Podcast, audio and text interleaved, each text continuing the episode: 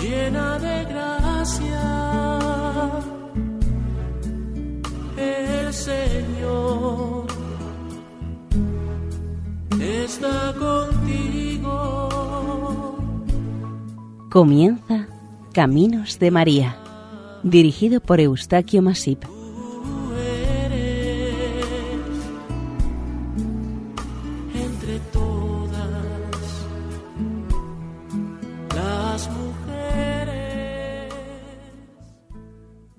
Bienvenidos a Caminos de María, un programa realizado por el equipo de Radio María Nuestra Señora del Lledó de Castellón.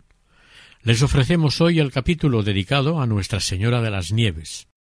Para más información, esta advocación Nuestra Señora de las Nieves también es conocida como Santa María la Mayor o Nuestra Señora del Pesebre. Esperamos sea de su agrado.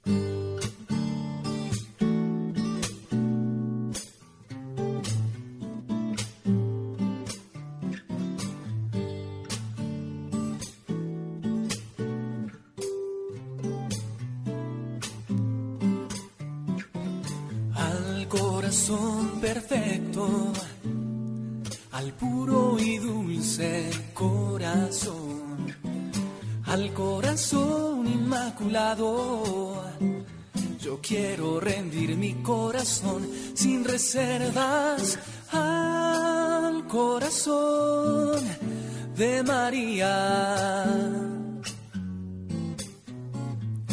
al corazón de la Madre de Dios, al corazón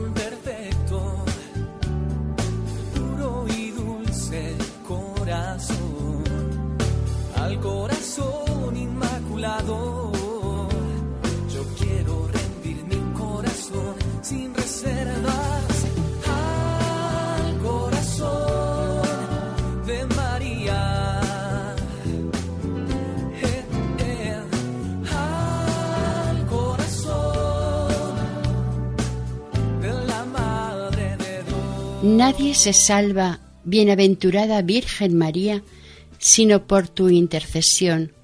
Nadie se libra de los males de esta vida si no es por ti. Y a ti te deben el perdón todos aquellos con los que el Señor emplea su misericordia. Este texto pertenece a San Germán, patriarca de Constantinopla a principios del siglo VIII. En uno de sus muchos escritos, San Agustín nos dice respecto de María, María, tú eres la única esperanza de los pecadores. De vuestras manos o por ellas esperamos recibir del cielo el premio de nuestro trabajo. El color blanco es el resultado de la unión y combinación de todos los colores del espectro solar. También es el color que simboliza la limpieza, la pureza, la claridad. El nombre de la nieve presupone blancura, purísimo, inocencia, y todo ello es aplicable a Nuestra Señora, a la Virgen María. En Roma es un clásico el Ferragosto romano. En Roma es un clásico el Ferragosto romano, cuando la canícula se encuentra en su máximo apogeo y el calor llega a ser insoportable. Llama la atención que en el santoral cristiano se conmemore la fiesta de una advocación mariana, impropia de nuestro hemisferio en este tiempo y en este lugar, pero aunque parezca un contrasentido, es en esto donde se halla el pleno sentido de su celebración cada 5 de agosto. Es la devoción que se dedica a Nuestra Señora de las Nieves desde el siglo IV de nuestra era. La devoción a y para la Virgen María puede afirmarse que nació al mismo tiempo que la Iglesia.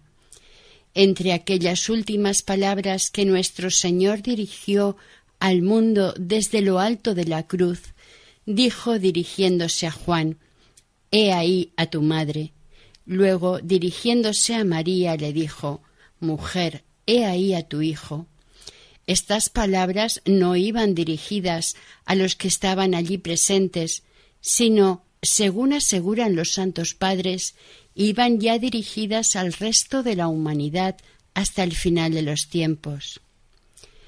El dulce título de madre y el no menos glorioso, importante e interesado de hijos son los que deben animar a la humanidad y en especial a los creyentes cristianos a la confianza, al amor, al profundo respeto y culto muy singular a la Santísima Virgen, tal como ha invitado a hacerlo a través de los siglos la Santa Madre Iglesia.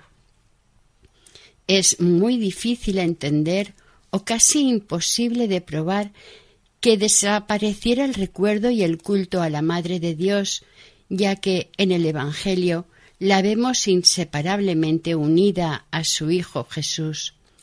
Nuestra Señora de las Nieves es, pues, una antigua advocación mariana que se remonta al siglo IV y está muy extendida en Italia, España, Latinoamérica y Portugal. Esta fiesta dedicada a la Santísima Virgen tiene su origen en la leyenda romana que encontramos entre las lecciones del breviario. La devoción a esta Virgen inicialmente quedó reducida a Roma y su periferia hasta el año 1000 aproximadamente. La Iglesia, guiada por el Espíritu Santo, no se conforma con las fiestas más comunes en honor a la Virgen, Inmaculada, Anunciación, Natividad, Presentación, Purificación y Asunción, sino que está abierta a las infinitas posibilidades que el Padre quiera conceder para la exaltación a su Divina Madre. Esta situación continuó, según relatan los escritos evangélicos, y los misterios de María son los misterios de Jesús. La gloria del Hijo es la gloria de la Madre y los hechos históricos, la teología y la liturgia del Hijo son los mismos de la Madre. El mínimo desvío teológico acerca de la personalidad de Jesús repercute inmediatamente en María. La Virgen, inseparablemente unida con Jesús, comparte sus glorias y sus oprobios. María participa de su liturgia, de su dogmatismo, de su poesía y de su arte plástico. En el siglo IV, en el año 352, aconteció un interesante y milagroso suceso en los alrededores de Roma. Era el tiempo del pontificado del Papa Liberio desde el 352 hasta el 366, y siendo el emperador del momento Constancio. Los hechos que tradicionalmente nos han llegado los cuentan así. Un noble patricio romano llamado Juan, perteneciente a una de las familias más prestigiosas romanas, en ese momento de la historia, pero más prestigiado por sí mismo por sus cualidades y virtudes personales, decidió dar testimonio públicamente de su devoción por la Virgen María, que de siempre había sentido íntimamente. Al no tener hijos, decidió junto con su esposa declarar como heredera de todos sus bienes a la Santísima Virgen, que, después de Dios, era a quien más quería este matrimonio. Ambos iniciaron un periodo de intensa oración y entrega de abundantes limosnas para que la Virgen se dignase a manifestarles en qué cosa o cosas le agradaría más que empleasen los bienes que ya tenían dedicado a su servicio. Nuestra Señora, Madre de Sabiduría y de Esperanza, oyó los ruegos de este matrimonio tan piadoso y la noche del 5 de agosto se les apareció en sueños a los dos separadamente. Tras mostrarles la Virgen el agrado que le producía esta devoción por ella, les manifestó que era voluntad suya y de su hijo que empleasen sus bienes en la construcción de un templo en una de las siete colinas que rodean a la ciudad de Roma, la cercana conocida como Monte Esquilino. La Virgen les dijo que en la cima encontrarían el lugar marcado y también el trazado que debería tener el templo, todo ello señalado por una milagrosa densa capa de nieve. Bendita eres tú, María. Entre todas las mujeres, María. Y bendito es el fruto María. El fruto de tu seno, Jesús.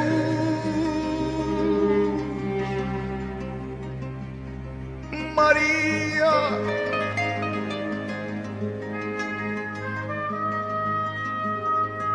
Tú has creído.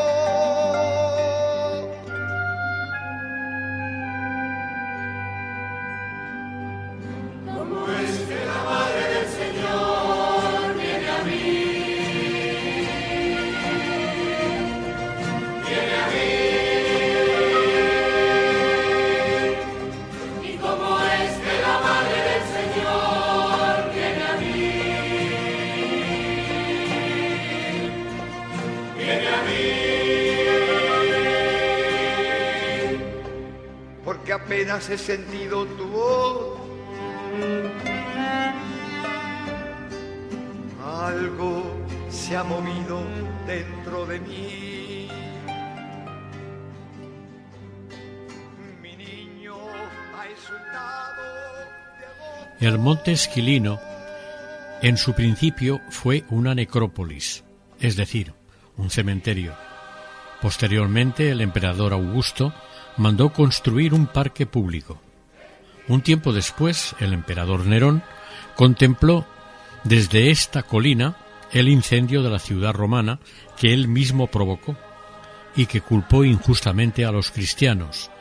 Luego se construyó un templo dedicado a la diosa Juno. Finalmente, esta colina fue un campo de batalla entre el Papa Damaso y el antipapa Ursino. Como la visión de este especial sueño les había sucedido a los dos, al matrimonio, no se dudó por un momento de su legitimidad ni de su carácter sobrenatural que se intuía. Cuando se lo comunicaron al Papa Liberio, éste también se sorprendió porque también tuvo un sueño con las características que presentaban los que tuvieron los dos devotos consortes. Estas coincidencias hicieron que el Papa reuniera al clero, al patricio Juan y a la mujer de éste. A continuación, junto con el pueblo creyente, fueron en procesión al sitio donde se había anunciado que sucedería el prodigio. Cuando llegaron a la cima del monte Esquilino, encontraron un espacio cubierto de nieve, a pesar del calor del mes de agosto, y sabiendo que en Roma apenas nieva en invierno y en agosto es absolutamente improbable. Todos los presentes admitieron el carácter milagroso de los hechos. Este suceso asombró a todos los presentes y los movió a mayor devoción, al amor y al agradecimiento a la Santísima Virgen por tan insólita manifestación pública. Según el espacio que ocupaba en el suelo la nieve, se trazó el plano que delineaba el templo y en poco tiempo, a expensas del patricio Juan, se edificó la nueva iglesia dedicada a la Virgen María. Vistos los hechos y la obra, empezó a expandirse la devoción entre los fieles romanos a esta nueva devoción mariana, que se la declaró como especial protectora de la ciudad de Roma. A este milagro el famoso pintor español Murillo le dedicó años después uno de sus célebres cuadros. Anteriormente, un discípulo de Giotto ya pintó un cuadro representando el milagro y que se conserva en la basílica actual. Al parecer, no existe ninguna garantía de la veracidad de estos hechos. Según se cuenta, esta leyenda aparece muy tarde, ya a partir del siglo XI. Aunque en todo el mundo cristiano conocido se habían erigido templos dedicados a Nuestra Señora, este fue el primero que en Roma y en todo Occidente se dedicó ex profeso a la Santísima Virgen. En un principio se llamó Basílica de Liberio, por haberse realizado durante el pontificado de este Papa. La palabra basílica es una palabra griega cuyo significado es palacio real. Un edificio público y suntuoso con pórticos, naves, tribunas y tribunal donde los reyes daban audiencia e impartían justicia. Más tarde se limitó a designar iglesias suntuosas. También se observa otra diferencia entre basílica y templo. La basílica tenía las columnas en su interior y el templo en el exterior. A la basílica de Liberio también se la llamó en aquel momento iglesia de Nuestra Señora de las Nieves. La primitiva iglesia no estaba consagrada a María y se llamaba Basílica Sociniana, otro de los nombres que recibió de los fieles este templo fue el de Santa María de Proesepe o Santa María del Pesebre. Otro de los nombres que recibió de los fieles este templo fue el de Santa María de Proesepe o Santa María del Pesebre, por venerarse en ella el supuesto pesebre que en Belén sirvió de cuna al niño Jesús conservándose en este templo como preciosa reliquia. Para poder llevar a cabo esta veneración, se tuvo que ampliar el templo hasta tres veces. Al lado de la basílica surge una gruta estrecha y oscura, similar a la de Belén. Allí fueron bastantes papas a celebrar la misa de gallo todas las nochebuenas y al enseñar los maderos del supuesto pesebre en el cual había nacido el niño Jesús. Esto movía a los creyentes a la fe y a la devoción. Esta cueva llegó a ser uno de los lugares más venerados de Roma. En el concilio de Éfeso, en el año 431, los padres del tercer concilio ecuménico acababan de proclamar la maternidad divina de María contra la herejía de Nestorio. Era el primer gran triunfo de María en la Iglesia y un notable incremento de amor mariano recorrió toda la cristiandad de Oriente a Occidente. La maternidad divina de María es el más grande de los privilegios de María y el inicio de toda su grandeza posterior.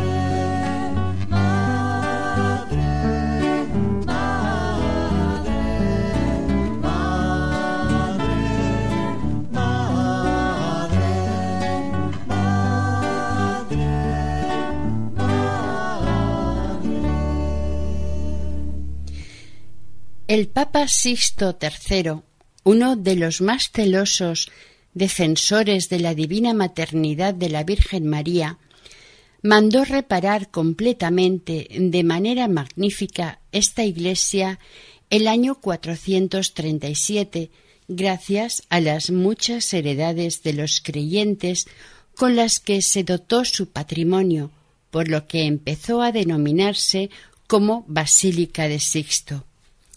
Este santo pontífice la erigió después del concilio de Éfeso, año 431, en honor a la Madre de Dios. En este concilio se resumió y precisó el conjunto de este culto y esa fe con la frase de María, Madre de Dios, grabada en piedra en una pared de la iglesia.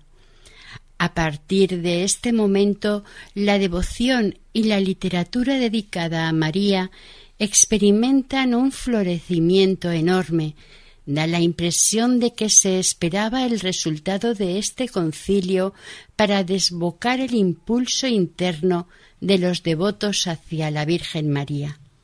El pueblo llano, los fieles y los artistas se expresaron con la euforia de sentirse magníficamente interpretados por la Iglesia docente en sus sentimientos, en sus expresiones y en sus creencias más íntimas y filiales por su afecto a Nuestra Señora. Los himnos y las homilías, las definiciones y las leyendas estallan en un éxtasis que se plasma y transmite en la música, la pintura y la literatura, incitando desde la inspiración y la convicción a dar forma a esta exuberancia de fe devota y desde luego dogmática. El Papa Eugenio III le añadió a la basílica un pórtico y Nicolás V un ábside. En la carta que el Papa Adriano I escribió al emperador Carlomagno le dijo Mi predecesor San Sixto colocó en la basílica muchas imágenes y pinturas de gran valor. Efectivamente, en sus paredes se pintaron diversos motivos religiosos marianos de diferentes momentos de la vida de María, la Anunciación, la Visitación, María con el Niño, la adoración de los magos, la huida a Egipto, todo lo cual prueba que la devoción a la Virgen fue en todos los tiempos de suma importancia para la Iglesia y que desde el mismo nacimiento de la Iglesia se promovió la construcción de altares a Dios y edificarle templos a la Santísima Virgen María. Cuando en Roma se multiplicaron los templos dedicados a María para distinguir este de Nuestra Señora de las Nieves de todos los demás, a éste se le dio el nombre de Santa María la Mayor, por ser el primero el más grande y que aún lo sigue siendo en la actualidad. El Papa San Gregorio XI, durante su pontificado, le construyó un campanario y cuando la ciudad se vio invadida por una oleada de peste al igual que el resto de Europa, dirigió una procesión general hacia esta basílica compuesta por el clero y el pueblo romanos para pedir y conseguir de Dios la protección de la peste. También el Papa León IV encaminó hasta la Basílica de Santa María otra procesión, pero esta vez con el fin de librar a la ciudad de un supuesto dragón destructor. Otro suceso de extraño desenlace ocurrió en el año 653, después que el emperador Constante eliminó a los defensores de la fe católica en Oriente, ordenó a Olimpo, exarca o gobernador de Rávena, que detuviese al Papa Martín. Estando el Santo Papa celebrando la Santa Misa en la iglesia de Santa María la Mayor, entró en ella el que pretendía asesinarle, aunque estuviese en el altar, pero en el momento que puso el pie en el templo, quedó repentinamente ciego e imposibilitado. Basten estos hechos para demostrar el gran aprecio que los papas han tenido para con este templo a través de la historia. Son muchas las cosas que ha obrado y obra el Señor diariamente por intercesión de la Virgen en esta basílica que ella eligió para ser especialmente venerada. Hay que destacar que después de la Basílica de San Pedro, esta de Santa María la Mayor es la más visitada de toda Roma. Junto a San Pedro, San Pablo y San Juan de Letrán forman las cuatro basílicas de Roma. La basílica tiene dos fachadas, una posterior dirigida al Esquilino y la otra dirigida a la plaza de Santa María la Mayor, que es la principal y data del siglo VIII, y la posterior del siglo XVII. Contiene notables monumentos y tumbas de papas. El campanario románico es el más alto de Roma y fue construido en 1377.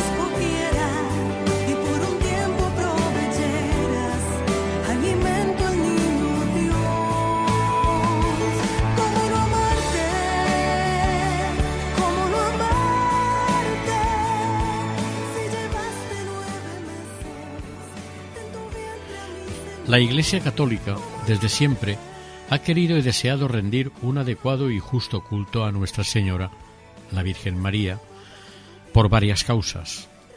Por su altísima cualidad de Madre de Dios, como máxima mediadora entre Jesucristo y la humanidad, por ser Reina del cielo y de la tierra, como refugio de pecadores y por ser Madre de gracia y misericordia.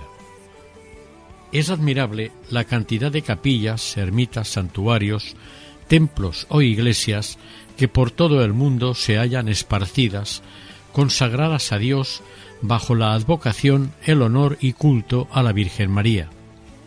En la ciudad de Roma se cuenta con más de 60 iglesias dedicadas a advocaciones marianas. La antigua Constantinopla, en su momento de mayor esplendor, tenía tantas iglesias dedicadas a la Virgen María que era conocida en el mundo como la ciudad de la Madre de Dios. No había calle ni palacio que no tuviera una capilla u oratorio dedicado a Nuestra Señora. El templo más célebre e importante era el que se dedicó en extramuros de la ciudad. en Blanquerna, a costa y mandato de la emperatriz Pulqueria. Eran innumerables las iglesias que se construyeron en Oriente y en el norte de África, dedicadas a María antes de que el Islam invadiera estas tierras pertenecientes a la primitiva cristiandad. En Occidente, al igual que en Oriente, a medida que se expande el cristianismo, los templos dedicados a la Virgen compiten en antigüedad y cantidad por los dedicados a los santos, mártires y apóstoles. Entre todas las iglesias dedicadas en honor a María, ninguna hay más sobresaliente que la dedicada en Roma a Nuestra Señora de las Nieves o Santa María la Mayor, tanto por su singular elección como por el milagro que canonizó, en cierta manera, su fundación y edificación. Aquel milagro de la nieve acontecido un 5 de agosto. Está tan extendida la veneración a la Virgen en la Iglesia que todo creyente reconoce su importancia y utilidad, considerándose inclinado a reconocer con toda humildad a la Reina de los cielos, en este punto cabe destacar la unanimidad en el culto y la atracción entre los fieles por Nuestra Señora. Esto sin entrar en divisiones cismáticas como las ocurridas entre la Iglesia católica y la Iglesia ortodoxa de Oriente. Tanto en Oriente como en Occidente se reza pública y fervorosamente con la misma intensidad y entrega de los devotos a Santa María, la Madre de Dios. Se celebran fiestas en su nombre, se construyen templos a Dios con su nombre, se exponen sus imágenes en los altares y se invoca sin cesar en el oficio divino y en el santo sacrificio de la misa. San Beda, el venerable, dijo respecto a María Dediquémonos siempre al servicio de esta soberana que jamás abandona a los que después de Dios dan a ella toda su confianza. María es la que realmente escucha siempre a Dios. Es su oyente por antonomasia. A ella nada le distrae o la aparta de Dios y así puede agradarle todo porque entiende al Padre. En el siglo XIII, dentro de la Basílica de Santa María la Mayor, se entronizó en su altar mayor una imagen de Nuestra Señora de las Nieves, que tradicionalmente se le atribuye a San Lucas. El artesonado del templo, recubierto de oro, se hizo con el primer oro que Cristóbal Colón trajo de América, a finales del siglo XV. El Papa Benedicto XV erigió un monumento por la paz en el primer tercio del siglo XX, al finalizar la Primera Guerra Mundial, y que incorporó al templo. En España hay una antigua tradición de devoción a la Virgen de las Nieves, como demuestra las niñas y mujeres que llevan como nombre Nieves. Además de las Nieves, a esta imagen también se la conoce como la Virgen Blanca, y es especialmente venerada en Vitoria, Toledo, León y otras muchas localidades de España y Argentina, donde se celebran fiestas populares en su honor con gran esplendor. Quizás te siente como dice esta canción.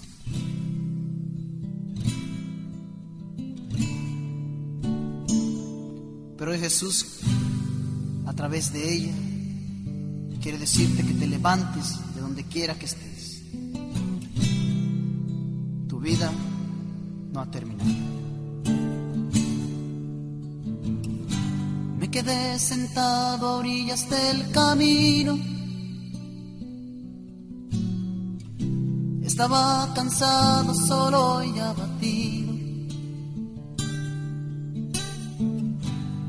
Mis problemas me sentí vencido,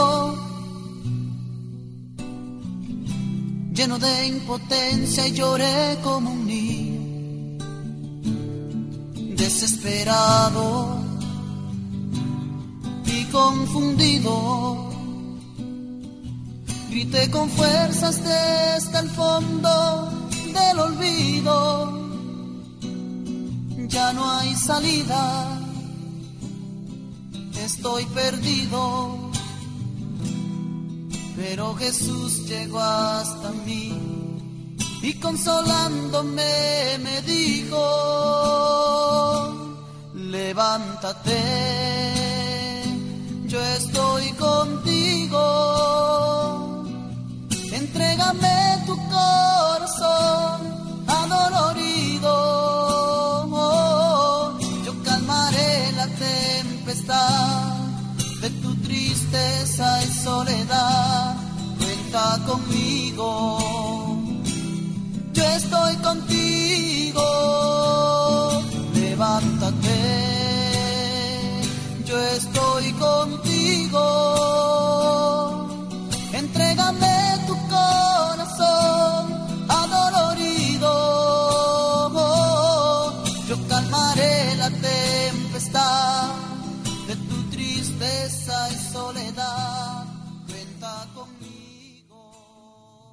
El 5 de agosto de 1717, el sacerdote Martín de Mérida, beneficiado de Valor, pueblecito de las Alpujarras de Granada, junto a su asistente Martín Soto, estando realizando la travesía de Sierra Nevada al llegar al collado de Veleta, se encontraron perdidos en medio de una tormenta de nieve que les sorprendió inesperadamente.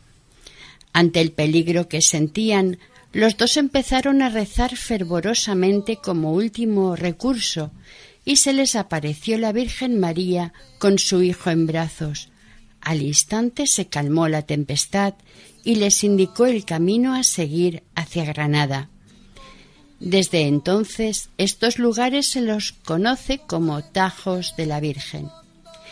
En 1724, en los prados de Borreguil, se edificó una ermita que fue destruida por los elementos, especialmente por el hielo. En 1796, en las afueras de la población de Dilar, se construyó el actual santuario dedicado a esta advocación mariana. Como consecuencia del milagro de haber salvado a los dos sacerdotes, a la Virgen de las Nieves se le da el patronazgo de la Sierra Nevada. Esta tradición sigue viva y se realizan populares romerías de montañeros anualmente. Desde el otoño de 1968 existe un monumento construido por sufragio popular bajo un arco apuntado de nueve metros y rematado con una imagen de la Virgen con el Niño de tres metros de altura de aluminio vaciado. En Arcos de la Frontera, Cádiz, en 1737 fue nombrada patrona de la localidad, compartiendo el patronazgo con la Virgen del Rosario. Recientemente fue nombrada alcaldesa perpetua. Cada 5 de agosto se realiza la función en honor a la Santísima Virgen y por la tarde una procesión con su imagen. En las Islas Canarias, La Palma tiene a Nuestra Señora de las Nieves como patrona de toda la isla y de su capital. El fervor por ella viene dado por la defensa que hace de estas tierras contra la sequía. Su fiesta se celebra cada cinco años, empezando por la bajada de la Virgen. Los romeros, vestidos con trajes regionales, parten del santuario del monte hacia la capital con cuarenta y dos piezas de plata que componen el trono de la Virgen. Otros pueblos canarios que veneran esta imagen son Taganana, Agaete, Telle y Teguise. En Chinchilla de Monte Aragón, en Albacete, Nuestra Señora de las Nieves es su patrona y tiene una pequeña imagen tallada en alabastro del siglo XIV de 25 centímetros de altura. En honor de la Virgen se celebran dos fiestas anuales, la del 5 de agosto y la soldadesca el tercer domingo de mayo, instaurada por el rey Felipe V. La Hermandad de Capó de Suso, en una localidad del sur de Cantabria. El día grande de la localidad es el 5 de agosto, para celebrar la festividad de Nuestra Señora de las Nieves o de Labra. Tradicionalmente la advocación pertenece a Nuestra Señora de Labra, pues, según una leyenda, la imagen fue encontrada por un pastor en la cuesta Labra, un monte de la sierra de Híjar. Durante el día grande se celebra al mediodía una misa solemne en la que interviene un grupo de música antigua llamado Capilla del Castillo de Argüeso. Otros lugares en los que Nuestra Señora de las Nieves es venerada como patrona son Sallent del Gallego en Huesca, Benacazón en Sevilla, de donde además de patrona es alcaldesa perpetua de la villa, Rubí de Bracamonte en Valladolid, Olivares en Sevilla, Olmeda del Rey y Tejadillos en Cuenca, Blimea en Asturias y Aspe en Alicante, donde estas fiestas coinciden con las de moros y cristianos. En Venezuela, Nuestra Señora de las Nieves es la patrona de Ciudad Bolívar. La imagen es venerada en la Santa Iglesia Catedral Metropolitana de la ciudad y cada año es llevada en procesión por el río Orinoco. En Cagua, Edo, Aragua, también en Venezuela, cinco devotos inmigrantes de la isla de La Palma en Canarias, a mediados de los años sesenta, llevaron a este pueblo una réplica de la imagen de la Virgen de las Nieves de su tierra y en 1976 fue entronizada en la iglesia de San José de Cagua. A los romeros que acuden al santuario se les pide que se hagan hermanos de la organización Proermita y su iglesia, y al mismo tiempo se censa a los palmeros y sus familias. Por este motivo en Venezuela existe la Hermandad de Nuestra Señora de las Nieves para fomentar un punto de encuentro y ayuda entre los canarios y los venezolanos.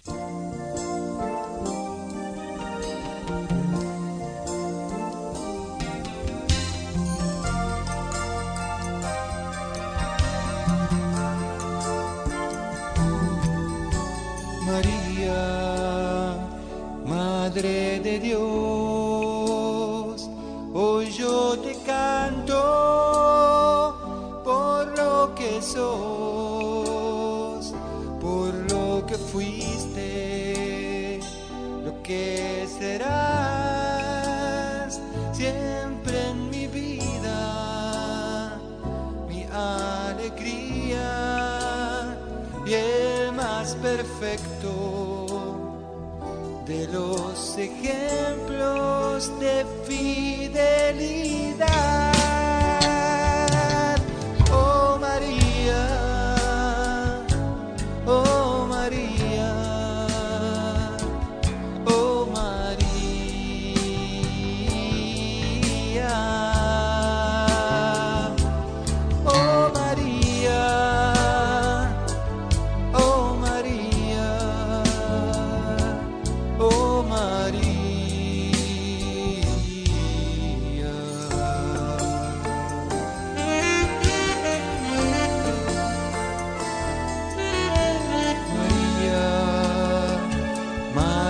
de Dios,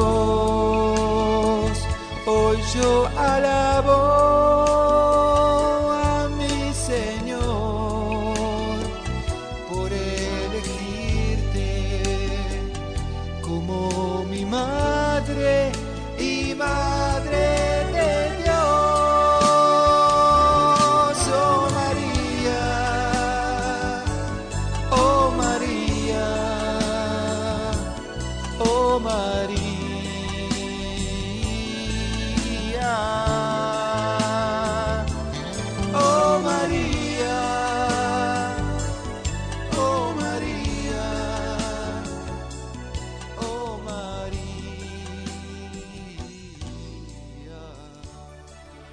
Aunque la República Argentina no tiene un patrono particular, varias de sus provincias sí lo tienen.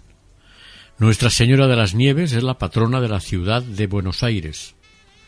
Las noticias más antiguas de su patronazgo se remontan a 1611, en que en actas del Cabildo se establece que se celebre su fiesta.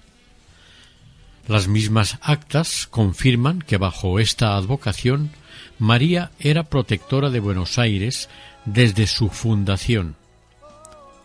Desde por lo menos 1672 la imagen se veneraba en la primitiva iglesia de los jesuitas. Después de la expulsión de los jesuitas, Nuestra Señora de las Nieves continuó siendo objeto de veneración en el mismo templo. Nuestra Señora de las Nieves está representada en el antiguo escudo de la ciudad que se conserva en la sala capitular del actual Museo Histórico del Cabildo. Todos los nombres que se le dan a María llevan al conocimiento más general de su persona, pero al mismo tiempo cada uno por sí solo concreta en detalles menores que ayudan y enriquecen al ser humano en el conocimiento de nuestra Madre Celestial. La unión de María con su Hijo proviene, evidentemente, de su maternidad, y esto es lo que la convierte en corredentora. La santidad es un don, un atributo de Dios que éste distribuye gratuitamente y permite, según su voluntad divina, entre los seres humanos. La Virgen María fue consagrada al servicio de Dios para ser madre de su amantísimo Hijo. La santidad de María es de siempre. Desde la eternidad estaba previsto que iba a ser madre de Jesús, y por ello siempre ha sido santa. Ha estado y está llena de gracia desde el momento de su concepción, y con todos los dones sobrenaturales participó siempre de la santidad del Padre. En esta advocación de las nieves o Virgen Blanca, junto a todas las demás devociones marianas, se contempla la función mediadora e intercesora de Nuestra Señora ante Jesucristo, su Hijo, ante el Padre y ante el Espíritu Paráclito, evidenciando su lugar intermedio entre Dios, Jesucristo y nosotros. María es, piensa, quiere y actúa como una madre respecto a sus hijos. Todo lo ejerce desde el cielo para los que la invocan y le piden su merced o ayuda, no solamente en el campo espiritual, sino también en el orden material.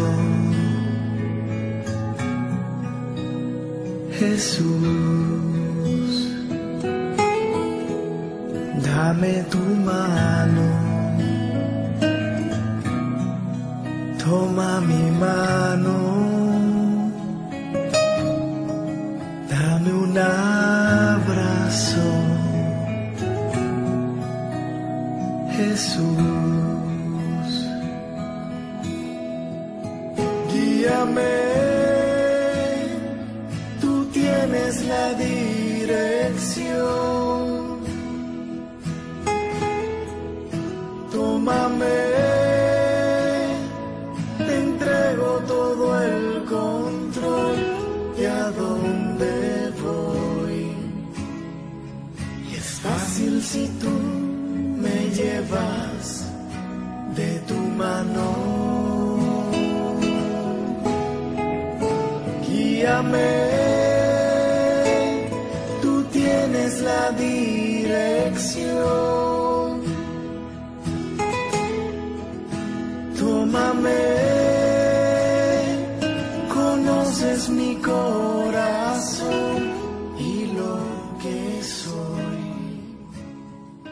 Oración a Nuestra Señora de las Nieves. Acuérdate, Virgen de las Nieves, de las lágrimas derramadas por nosotros en el Calvario. Acuérdate del cuidado que tienes siempre por tu pueblo para que, en nombre de Cristo, se deje reconciliar con Dios. Animados por tu ternura, acudimos a ti suplicantes, a pesar de nuestras infidelidades e ingratitudes. Confiamos plenamente en ti, Virgen de las Nieves. Que nuestros corazones se dirijan a ti y a tu Hijo Jesús, para lograr la gracia de amarles sobre todas las cosas y de consolarte a ti con una vida santa ofrecida por la gloria de Dios y el amor a los hermanos. Amén.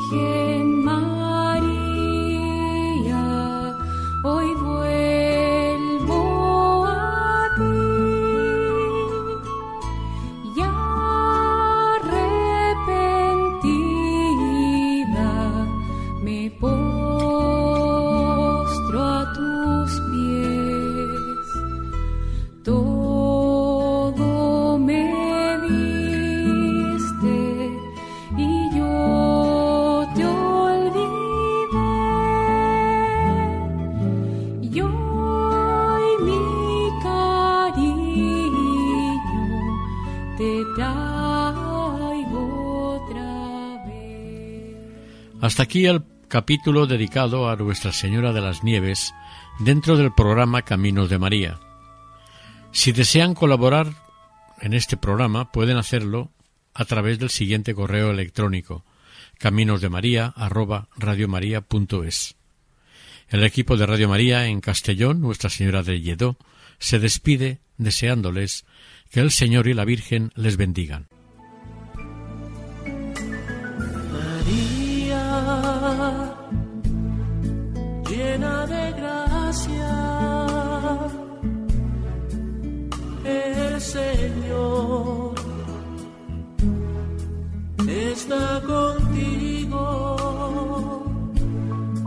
Han escuchado en Radio María Caminos de María, dirigido por Eustaquio Masip.